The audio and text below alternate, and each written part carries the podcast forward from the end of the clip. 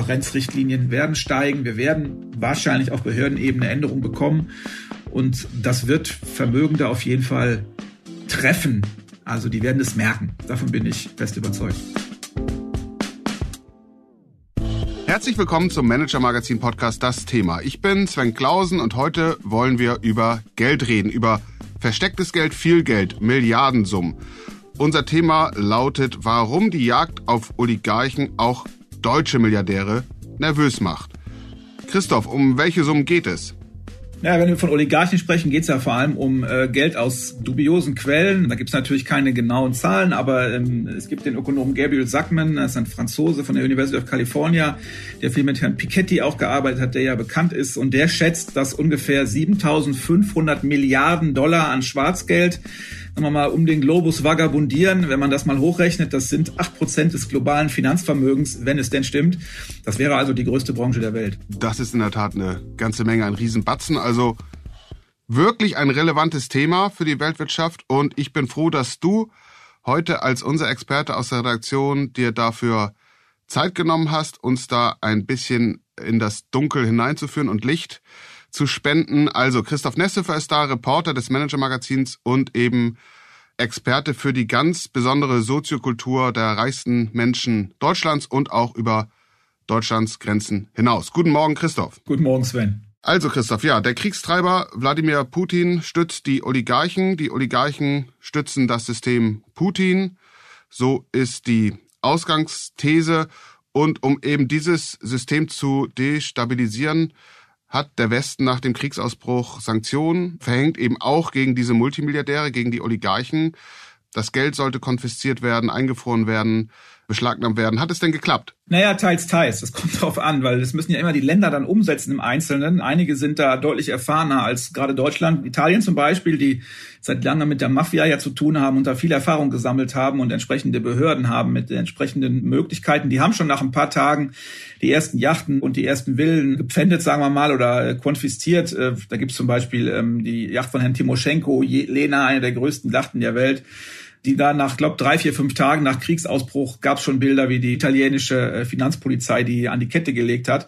Auch Villen auf Sardinien und in Süditalien wurden konfisziert.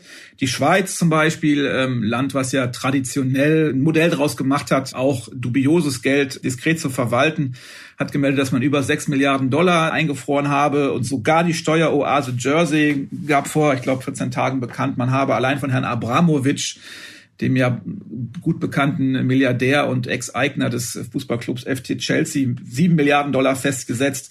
Die Bundesregierung hat dann auch eine Zahl bekannt gegeben, ähm, die ist zwar schon drei Wochen alt, aber ähm, die kommen also gerade mal auf 95 Millionen Euro. Also das ist äh, wirklich äh, erschreckend wenig. Man muss allerdings sagen, das bezieht sich nur auf Finanzvermögen, die über die Bundesbank und über die Banken dann festgesetzt wurden. Aber im Vergleich ist es wirklich wenig. Das kann ja nicht daran liegen, dass die Oligarchen in Deutschland keine Vermögenswerte haben, oder? Da gibt's ja doch einiges äh, am Tegernsee oder sonst Aktienpakete. Absolut, aber zum einen weiß man einfach hierzulande nicht genug drüber, weil es keine Behörde gibt, die diese Daten systematisch erhebt bzw. erheben darf. Ein großes Beispiel ist das Aktienpaket von Herrn Mordaschow an dem Reisekonzern TUI, der hat da fast ein Drittel. Und ähm, als der Krieg ausbrach, hatte der, hat der noch ein paar Tage gebraucht, um mit ein paar Tricks na, über Zypern an seine Ehefrau, glaube ich, zu übertragen. Ähm, da hatte der deutsche Staat überhaupt keine Chance, irgendwie ranzukommen. Ähm, das gleiche gilt für äh, Villen in Rottach-Egern, die dem Herrn Usmanov zugerechnet werden. Ähm, der, in, in Rottach-Egern weiß jeder, dass die Herrn Usmanov gehören. Jeder weiß das. Aber man kommt nicht ran, weil es irgendwelche Briefkastenfirmen sind, äh, auf die die eingetragen sind. Die darf man auch im Grundbuch eintragen in Deutschland immer noch, sodass man ihm da einfach nicht Herr wird. Und das gleiche gilt, galt lange, muss man sagen, für seine Superjacht Dilbad, lag in Hamburg, als der Krieg ausbrach. Und da kann man auch nicht recht voran. Da muss man aber sagen, die haben wir mittlerweile an die Kette gelegt, aber das war ein sehr schwieriger Prozess. Okay, also in anderen Ländern klappt es viel besser. Italien hast du genannt als in Deutschland. Was ist denn das Problem in Deutschland?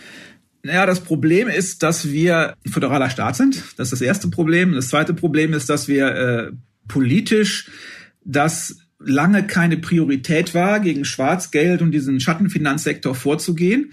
Das hat vor zehn Jahren oder vor gut zehn Jahren dazu geführt, dass sich Deutschland schon einmal massiv international blamiert hat. Es gibt, muss man ein bisschen ausholen, auf globaler Ebene die Financial Action Task Force, FATF. Das ist ein Zusammenschluss von eigentlich der großen Industriestaaten, der ungefähr Ende der 80er gegründet worden ist, wo man versucht, global Standards zu setzen für mehr Transparenz, um diese ganzen Finanzströme zunächst mal überhaupt zu lokalisieren und dann eben trocken zu legen. Und dieses Gremium macht alle fünf, sechs, sieben Jahre eine Evaluation der einzelnen Mitgliedstaaten. Das geht so Reihe um, jeder kommt mal dran. Riesenaufwand, also da werden hunderte von Interviews geführt, da kommen riesige Delegationen dann in das Land, also Deutschland in dem Fall, und schreiben einen Riesenbericht. Und der letzte Bericht von 2010 war ein absolutes Desaster für Deutschland. Also von den fast 50 überprüften Punkten bei, bei mehr als der Hälfte, das Ergebnis war mangelhaft. Das heißt, Deutschland war da total schlecht. Also um ein Haar wäre man auf der schwarzen Liste gelandet neben Iran und Nordkorea, weil es einfach politisch keine Priorität war. Und ähm, das könnte sich jetzt ändern. Aber sag mal, politisch keine Priorität. Du hast den Föderalismus genannt, der ist ja Fluch und Segen zugleich. Woran liegt das, dass da wirklich so wenig passiert ist in Deutschland? Ja, zum einen eben an diesem Wirrwarr, dass man keine klare Behörde hat, nicht eine Zentrale, die sich kümmert. Polizei zum Beispiel ist ja Ländersache, also die machen da alle irgendwas und dann gibt es den Zoll und dann gibt es das BKA und dann gibt es das Finanzsystem, wo die BaFin und die Bundesbank eine wichtige Rolle spielen und jeder hat so ungefähr ein bisschen was gemacht. Es wurde nicht vernünftig zusammengeführt. Daran krankt es bis heute. Und dann gibt es natürlich noch den zweiten Punkt, Lobbyarbeit. Also wir haben schon eine starke Lobby auch für die Vermögen in diesem Land. Das ist ja per se nicht schlecht. Die haben immer wieder dafür gesorgt, dass große Projekte dann ein bisschen kleiner wurden. Ähm, gerade wenn man so guckt, äh, Immobilienregister zum Beispiel, das gibt es zwar, wird seit zehn Jahren versucht zusammenzuführen, dass die einzelnen Register der Länder oder der Kommunen in dem Fall zu einem Register zusammengeschaltet werden, aber noch vor wenigen Jahren hat die Union zum Beispiel dafür gesorgt im Bundesrat, dass als da wieder mal ähm, eine im Prinzip Verschärfung diskutiert wurde, dass nicht die Besitzer der Immobilien in ein Transparenzregister eingetragen werden müssen, sondern nur die Käufer. Das heißt, es gibt einen riesen Bestandsschutz. Alle, die schon gekauft hatten, also jeder Oligarch, der schon eine Villa in Berlin oder Rottach-Egern oder sonst wo hatte, wird auch so, ähm, hat also keine äh, Gefahr, dass er irgendwie äh, aufgedeckt werden kann in Situationen, wenn dann Sanktionen erhoben werden. Und das sind so Dinge, da kommen wir einfach nicht voran. Auf der anderen Seite weiß ich, dass es ja auch so ein äh, Gremium in Deutschland gibt, dazu habe ich auch mal selbst recherchiert und das kam jetzt jüngst nochmal äh, in die breitere Öffentlichkeit im Zusammenhang mit dem Wirecard-Skandal, dem Bilanzbetrug des DAX-Konzerns, die Financial Intelligence Unit. Das hört sich ja schon mal extrem kompetent und gefährlich an, zumindest für diejenigen, die versuchen, etwas zu verstecken. Warum funktioniert das nicht? Ja, ist aber nicht so gefährlich, wie es sich anhört. Äh, ja, die sind mehrfach massiv kritisiert worden, weil sie einfach überhaupt nicht effizient sind. Also die, ähm, das Problem ist, lange saßen die, waren die falsch überhaupt halt aufgestellt, hatten überhaupt keine richtigen Kompetenzen. Also die wurden praktisch zugeballert mit den ganzen äh, Verdachtsmeldungen von den Banken vor allem aus dem Finanzsystem und haben halt den Auftrag, denen nachzugehen. Also wenn da irgendein Geschäft abgelaufen ist, wo die Bank sagt, das kommt uns komisch vor, die Banken haben da ja auch IT-Systeme, die sowas aufspüren sollen, und dann wurde das aber überhaupt nicht verfolgt. Ja, das heißt, das blieb alles liegen. Also es ging so weit, dass die Staatsanwaltschaft in Osnabrück sogar der FAU mal vorgeworfen hat, vor einem Jahr ungefähr oder vom ja, Dreivierteljahr, dass sie ähm, praktisch Strafvereitelung im, im Amte macht, weil die gar nicht hinterherkommen, die 150.000 Meldungen, die sie jedes Jahr kriegen, ähm, zu verarbeiten. Es wird jetzt hoffentlich ein bisschen besser. Da sind jetzt auch mehr Leute eingestellt worden. Die hatten lange zu wenig Leute und gehören jetzt zum Zoll. Das heißt, die haben mehr Kompetenzen. Das heißt aber immer noch nicht, dass die irgendwie die Daten mit anderen Behörden standardmäßig austauschen dürfen. Die müssen also praktisch für jeden Fall eine Einzelanfrage stellen. Das ist natürlich für so ein System absolut, ja, sagen wir mal, mittelalterlich. Also die Analyse ist ja relativ klar. Die Sachverhaltsklärung, wie die Juristinnen und Juristen sagen, ein extrem unterentwickeltes System in Deutschland, peinlich nahezu. Warum sollte sich jetzt etwas ändern und inwiefern spielt die Oligarchenjagd da eine Rolle? Ganz einfach, die Blamage ist riesig und dadurch entsteht massiver öffentlicher Druck.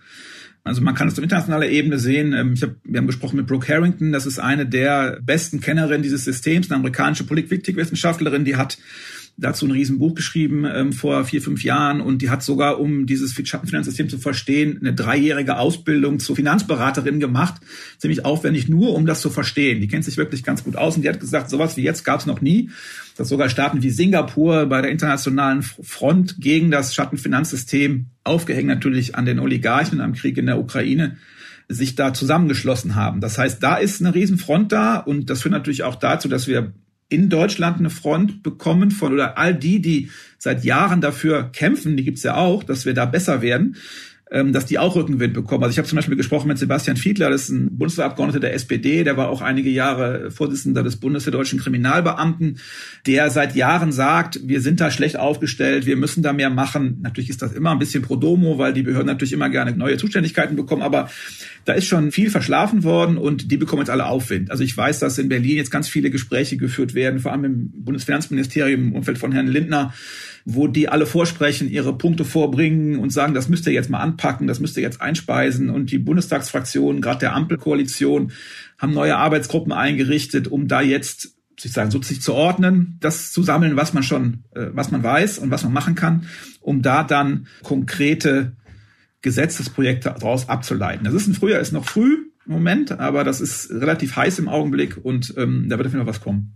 Auf der anderen Seite weiß man ja aus eigenem erfahren, dass die Einrichtung einer Arbeitsgruppe oft der sichere Tod eines jeden Projektes ist. Wie, wie steht's denn mit den maßgeblich handelnden Personen? Also Finanzminister Christian Lindner, FDP in Klammern und Olaf Scholz? Ja, das ist interessant, weil äh, Herr Scholz war ja ähm, vor seiner Zeit als Bundeskanzler ähm, unter anderem in Hamburg und in, als Bundesfinanzminister und in, als Bürgermeister in Hamburg aktiv und hat sich da jeweils in sehr großen, äh, ja, wir schon sagen, Skandalen, jetzt nicht unbedingt glorreich verhalten. Also wir reden hier von äh, Cum-Ex das hat er in Hamburg sicherlich nicht mit der nötigen Werbe vorangetrieben, sagen wir mal vorsichtig. Wir ja auch darüber berichtet. Und ähm, beim Thema Wirecard, als Wirecard zusammenbrach, war er Bundesfinanzminister und konnte dann im Prinzip auch nur, hat sich darauf zurückgezogen, ja, das hat halt die BaFin nicht ordentlich äh, geguckt und so. Also Folgen, große Folgen gab es dann da erstmal nicht. Also man hat die BaFin wird ein bisschen aufgepuffert, hat einen neuen Chef bekommen, aber das ist jetzt nicht ein Riesenthema gewesen, wo Herr Scholz bisher geglänzt hätte. Und bei Herrn Lindner, der hat, die FDP hat mit dafür gesorgt, dass äh, das Thema Geldwäsche im Koalitionsvertrag relativ prominent vorkommt. Also man will da schon was machen, auch schon vor den Oligarchen oder Oligarchenblamage. Andererseits ist natürlich die FDP traditionell die Partei der Besserverdienenden, muss es halt so sagen, die das lange auch immer, lange die Privilegien der Vermögen verteidigt hat. Und ähm, da muss man dann mal sehen. Ich glaube, Herr Lindner hat das schon, ähm, ist, ihm ist es schon wichtig. Er hat auch kurz vor dem Krieg zufälligerweise in Italien ähm, seinen Antrittsbesuch gemacht bei der italienischen Finanzpolizei. Das sind die Jungs, die durch die Häfen gelaufen sind, kurz nach Kriegsausbruch und nach den ersten Sanktionen und äh, sozusagen, wie mir ein Fahnder erzählt hat, bei jeder Yacht, wo eine Wodkaflasche auf dem Oberdeck stand, direkt mal die Kette angelegt haben, weil die dürfen das. Die haben die Kompetenzen und die haben da auch keine Reserven, also die packen einfach zu. Und das hat er sich angeguckt, war sehr beeindruckt. Die Truppe hat 60.000 Mitarbeiter und trägt Uniform und ist so stark bewaffnet, dass die im Kriegsfall sogar die Grenzen von Italien verteidigen darf. Also Grund genug nach deiner Einschätzung, dass jetzt es auch einige deutsche Wohlhabende, die auch mit dem Geld nicht lauter umgehen, es jetzt mit der Angst zu tun bekommen, ne? Zu Recht, oder?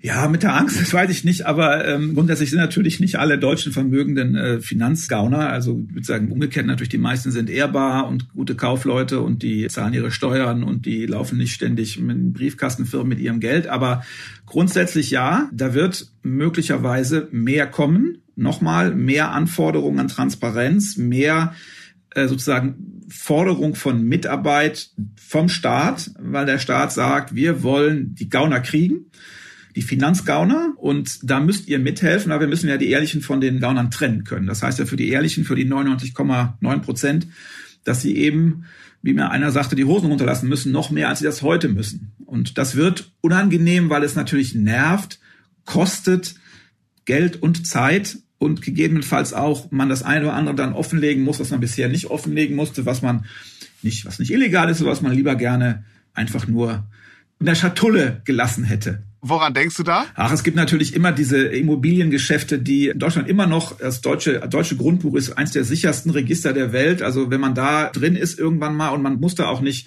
sich selbst oder den wirklichen Eigentümer eintragen, sondern man kann da Briefkastenfirmen eintragen oder irgendwelche fiktive wirtschaftlich Berechtigte. Das heißt, es ist eine super Gelegenheit für jeden Vermögenden de facto, um Vermögen, sagen wir mal, einigermaßen, wird man kurz sagen, mündelsicher zu bunkern. Was konkret hat die Bundesregierung vor? Also das Konkreteste im Moment ist, denke ich mal, das äh, sogenannte Sanktionsumsetzungsgesetz, an dem Herr Lindner jetzt gerade feilt. Das soll einfach dafür sorgen, dass wir endlich eine gesetzliche Grundlage haben für solche Fälle, wenn Sanktionen international beschlossen werden, dass klar ist, welche Behörden haben welche Kompetenzen und dürfen was machen. Klammer auf, im Prinzip ist es ein politisches Gesetz, weil man einfach in der Lage sein will, genau wie die Italiener, wenn die nächsten Sanktionen kommen, ganz schnell zumindest mal ein paar Yachten in Hamburg und ein paar Villen in äh, Rottach-Egern einfach festzusetzen. Das ist einfach politisch wichtig. Das ist das eine, das ist die Pflichtübung sozusagen, wenn man sich nicht nochmal blamiert. Und dann gibt's natürlich die Kür, hatte ich schon angesprochen. Was kann man darüber hinaus tun, sozusagen mittelfristig, um hier schlagkräftiger zu werden? Da gibt es so ein Thema, das deutsche FBI, sage ich mal salopp, so eine Bundesfinanzpolizei, die wird seit 20 Jahren diskutiert, dass man das eigentlich mal einführen müsste. Wenn man BKA sitzt oder eine extra Behörde, ist eine andere Frage, aber eine Behörde, die, was diese Finanzkriminalität angeht, weitgehende Kompetenzen hat, Informationen zusammenführen kann, um halt Schlüsse zu ziehen und Recherchen machen zu können. Bisher ist das fast nicht möglich oder nur mit sehr, sehr großem Aufwand. Also Beispiel, ich hatte das eingangs gesagt, die Yacht von Herrn Usmanov in Hamburg, diese Yacht Dilbar, die man dann jetzt vor zwei Wochen, glaube ich, festgesetzt hat, das konnte man nur, weil im BKA ein Sonderkommando eingerichtet wurde nach den Sanktionen von mehreren, also von Dutzend Leuten, glaube ich. Die haben sich dann auf ein paar wenige Fälle konzentriert und konnten dann eben mit einer wochenlanger Kleinarbeit über mehrere Steueroasen nachweisen, dass das Schiff eben nicht Herrn Usmanov gehört, aber seiner Schwester. Und dann hat man dafür gesorgt, dass die Schwester auf die Sanktionsliste kam, also das Bundeskanzleramt dann in Brüssel ruckzuck mal eben äh, orchestriert und dann konnte man das Schiff auch festsetzen. Aber es hat eben wirklich vier Wochen gedauert, um nur dieses eine Schiff nach deutschem Rechtssystem so sicher zu machen, dass man das auch durfte. Und das muss sich halt ändern, sonst ist man da nicht handlungsfähig. Und das Letzte und das Weitere ist, was möglicherweise auch kommen kann, ist, ähm, dass die verschiedenen Transparenzpflichten, die wir jetzt schon haben, also für Bankkonten, für Unternehmensbeteiligungen, äh, gibt es ja schon das Transparenzregister seit Jahren, für Immobilien auch, dass das auf Schlupflöcher durchkämmt wird und nochmal verschärft wird. Das ist auf jeden Fall denkbar. Man kann immer noch mit Briefkastenfirmen hantieren in Deutschland, wie ich schon gesagt, Immobilien zum Beispiel, aber auch bei Unternehmensbeteiligungen, wenn bestimmte Schwellenwerte nicht überschritten werden. Das ist eigentlich in der heutigen Zeit nicht mehr akzeptabel. Ob es soweit gehen wird, wird man sehen, aber da wird auf jeden Fall diskutiert gerade drüber. Und da wird der Druck auf Deutschland auch weiter steigen. Es gibt, ähm, das ist ja auch gute Praxis in einer Demokratie, in einer pluralistischen, auch gegen Druck oder lass es mich ähm, neutraler ausdrücken, die Gegenseite, die auch ihre Argumente ins Feld führt und so gehört es sich ja. Auch wer sind denn die Lobbyisten dagegen, die das verhindern wollen, diese verschärfte Transparenz, die dann ja auch im Idealfall zu einem höheren Steueraufkommen führen soll. Ja, könnte auch sein, ja.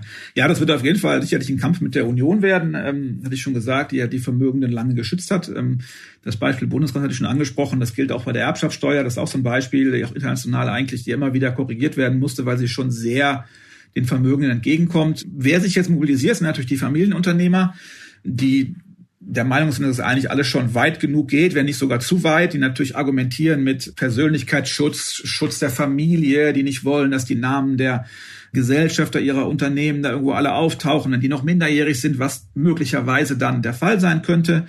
Das ist die eine große Gruppe, die sind ja in Deutschland recht einflussreich und auch schon sehr laut in Berlin, da zumindest hinter den Kulissen und äh, sprechen davor. Eine zweite Lobby ist wichtig, hatte ich eben schon angesprochen, die der Dienstleister in dem Bereich, also Finanzdienstleister, Steuerberater, Wirtschaftsprüfer, weil das sind ja die, die dann mit ihren Kunden die Umsetzung organisieren müssen. Und ich habe mit vielen von denen gesprochen während der Recherche und die haben eigentlich alle schon, wenn ich das mal so sagen darf, die Schnauze voll. Also die verstehen alle, dass das nötig ist und so weiter, aber die sagen, so wie es im Moment ist, ist der Aufwand so groß und die Kosten so hoch, dass man eigentlich vielfach zur richtigen Beratung kaum noch kommt, weil man erstmal stundenlang mit den Mandanten über diese ganzen ähm, Transparenzregeln sprechen muss. Und das führt schon zu hohem Verdruss. Also ich würde sagen, wenn, die, die sagen dann, ist alles nötig. Wenn man das aber verschärfen will, muss man sich die Frage stellen, wie man das effizienter machen kann, dass man das nicht so aufwendig gestalten muss. Das ist ein Riesenthema und auch die sind da sehr aktiv, um sich da einzubringen. Und ähm, wie ist deine Einschätzung? Also die 7500 Milliarden Dollar Frage hätte ich jetzt fast äh, gesagt, um deine Zahl vom Anfang aufzugreifen. Wie wird das in Deutschland ausgehen? Naja, kurzfristig werden wir die nicht kriegen und auch nicht in den Staatssäckel einverleiben können oder so. Das wird nicht funktionieren. Ähm, ich denke, Deutschland muss reagieren. Das ist klar. Der Druck ist enorm. Unser Track Record ist relativ schlecht. Es gibt auch noch einen interessanten äh, Termin. Jetzt im Juni oder Juli wird der neue Bericht der Financial Action Task Force Deutschland veröffentlicht. Der wird jetzt gerade seit, seit letztem Herbst, äh, im Herbst waren die, äh, waren die Prüfer in Deutschland, haben 700 Interviews geführt. Also man glaubt es nicht, aber es waren wirklich so viele. 700? 700, jawohl. Wow. Mhm. Sogar Herr Scholz hat da persönlich als Minister noch vorgetragen, als er schon kurz vor der Tür zum Kanzleramt stand. Also es ist ein Riesending. Und die Angst ist schon groß, dass man da wieder ähm, schlecht aussieht. Das heißt, schon vor dem Hintergrund ist schon einiges gemacht worden in den letzten zwei Jahren, weil diese Prüfung dauert halt sehr lange. Und jetzt in dem Umfeld ist es noch mal heikler. Also im, im, Juni wird der Bericht wahrscheinlich veröffentlicht, Juni, Juli sowas. Und ähm, das haben die alle im Kopf, ja, dass man sich da nicht noch mal blamiert. Das heißt, da wird was passieren. Ähm, was dann am Ende gesetzt wird, ist wie immer in der Demokratie und im Föderalismus obendrein natürlich steht in den Sternen erstmal, aber der Druck ist sehr hoch es ist sehr viel los, sage ich mal salopp, in, den, in Berlin, gerade in diesem Thema. Da sind viele unterwegs, die da Druck machen, die da ihre Interessen verfolgen. Das wird spannend. Wir werden es verfolgen. Aber es wird auf jeden Fall dafür, dafür sorgen, dass die Transparenzrichtlinien werden steigen. Wir werden wahrscheinlich auf Behördenebene Änderungen bekommen. Und das wird Vermögende auf jeden Fall treffen. Also die werden es merken. Davon bin ich fest überzeugt. Christoph, vielen Dank. Sehr gerne. Das war der Manager Magazin Podcast Das Thema. Wenn Sie noch besser verstehen wollen, wie die Jagd auf das weltweite Schwarzgeld läuft und welche Rolle Deutschland dabei spielt oder natürlich auch zu anderen Wirtschaftsthemen Anregungen und exklusive Einblicke suchen, die Ihnen weiterhelfen, dann empfehle ich Ihnen einen Blick in die Show Notes und ein Abo des Manager Magazins. Schauen Sie gerne in unserer App oder auf unserer Website nach. Dort finden Sie sämtliche Angebote. Zudem möchte ich Ihnen einen weiteren Podcast aus unserer Redaktion empfehlen. Er heißt Deutschlands digitale Hoffnungsträger. Christina Kyro-Soklu bohrt gemeinsam mit Marc Böschen bei den Gründern von Deutschlands am höchsten bewerteten Startups nach, was sie wirklich drauf haben und ob sie zu globalen Champions werden können. Sehr informativ und unterhaltsam zugleich. Sie finden den Link zu diesem Podcast ebenfalls in den Show Notes. So, Christoph Nesshöfer, Mareike Larissa Heinz und Philipp Fackler, die diese Folge für Sie produziert haben. Ja, und ich, wir bedanken uns für Ihre Aufmerksamkeit und freuen uns, Sie am kommenden Freitag wieder bei uns begrüßen zu dürfen. Bleiben Sie gesund, bleiben Sie optimistisch und machen Sie etwas aus Ihrer Zeit.